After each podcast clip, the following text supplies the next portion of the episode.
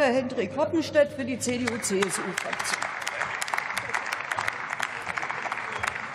Frau Präsidentin, meine sehr geehrten Damen und Herren! Gestern hat das Bundeskriminalamt das Bundeslagebild für 2022 veröffentlicht.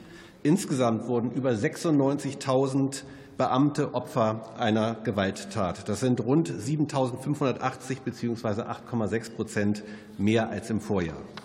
Das sind erschreckende Zahlen und ein alarmierendes Indiz für die Verrohung unserer Gesellschaft. Und gerade weil die Berufsausübung von Polizistinnen und Polizisten immer gefährlicher wird, möchte ich an dieser Stelle allen Angehörigen der deutschen Polizeien, aber insbesondere denen der Bundespolizei, des Bundeskriminalamtes und auch der Bundestagspolizei einen ganz herzlichen Dank für ihren herausragenden Dienst zollen, mit viel Respekt aus diesem Haus. Und deswegen hätte ich mir gewünscht, dass wir heute in erster Lesung lieber einen Gesetzentwurf beraten, der mehr Schutz und Sicherheit für Polizistinnen und Polizisten in Deutschland ermöglicht. Und stattdessen, stattdessen beraten wir hier einen Antrag, der sich oder einen Gesetzentwurf, der sich um die Schaffung des Amtes eines Polizeibeauftragten dreht. Zwei Hauptargumente werden in diesem Gesetzentwurf gebracht. Erstens, der Beauftragte soll Fehlverhalten einzelner Beschäftigter bewerten und entsprechend untersuchen. Nun sind Polizistinnen und Polizisten auch nur Menschen und machen gelegentlich mal Fehler, aber selten genug kommt es vor. Für diese Fälle haben wir bereits jetzt ein ausgeklügeltes Beschwerde- und Untersuchungsmöglichkeitsmanagement.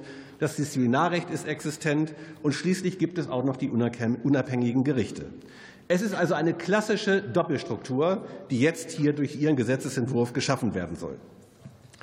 Zweitens soll der Beauftragte strukturelle Mängel und Fehlentwicklungen bei der Bundespolizei, beim BKA und bei der Bundestagspolizei entsprechend aufdecken.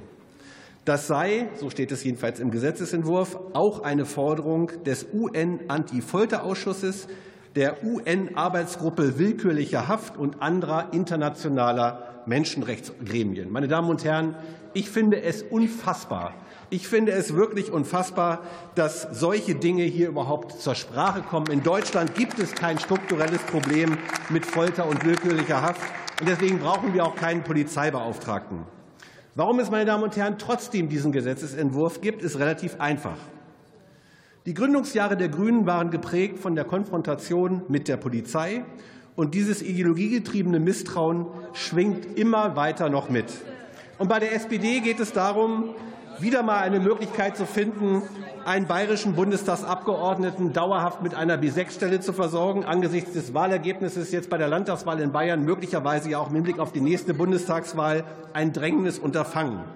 Und die FDP, meine Damen und Herren, macht mit, weil es ein neues Motto gibt. Hauptsache regieren, egal wie schlecht. Vorgestern, liebe FDP, hat hier Ihr Bürokratieabbaubeauftragter, der Staatssekretär Strasser, berichtet zu seinem Bericht.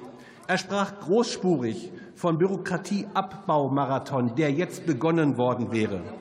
Das Gegenteil passiert. Es wird der 46. Beauftragtenposten geschaffen, zusätzlich zu den 37 Staatssekretärinnen und Staatssekretäre, die Sie in der Bundesregierung haben, ist das absoluter Rekord. Und Sie schaffen neben dem eigentlichen Polizeibeauftragten übrigens noch einen ganzen Unterbau von Verwaltungsbeamten, inklusive eines leitenden Beamten, die natürlich ihrerseits Anfragen stellen werden, Berichte schreiben werden und das Leben der Polizistinnen und Polizisten noch mehr mit Bürokratie binden werden, anstatt dass sie ihre Arbeit machen können, um die Sicherheit der Bürgerinnen und Bürger in diesem Land zu gewährleisten. Meine Damen und Herren, was wir statt des Polizeibeauftragten und eines mit Händen zu greifenden Misstrauens gegen die Polizei brauchen, ist ausreichend Personal für die äh, für die Bundespolizei und für die Polizeien des Bundes. Es ist vor allen Dingen aber auch zeitgemäße Handlungsbefugnisse, wie zum Beispiel die Speicherung von IP-Adressen, damit wir endlich den wirklichen Tätern das Handwerk legen können, schrecklichen Kinderschändern. Das wäre der Schweiß der edlen Wert, anstatt hier über zusätzliche Posten zu diskutieren. Vielen Dank.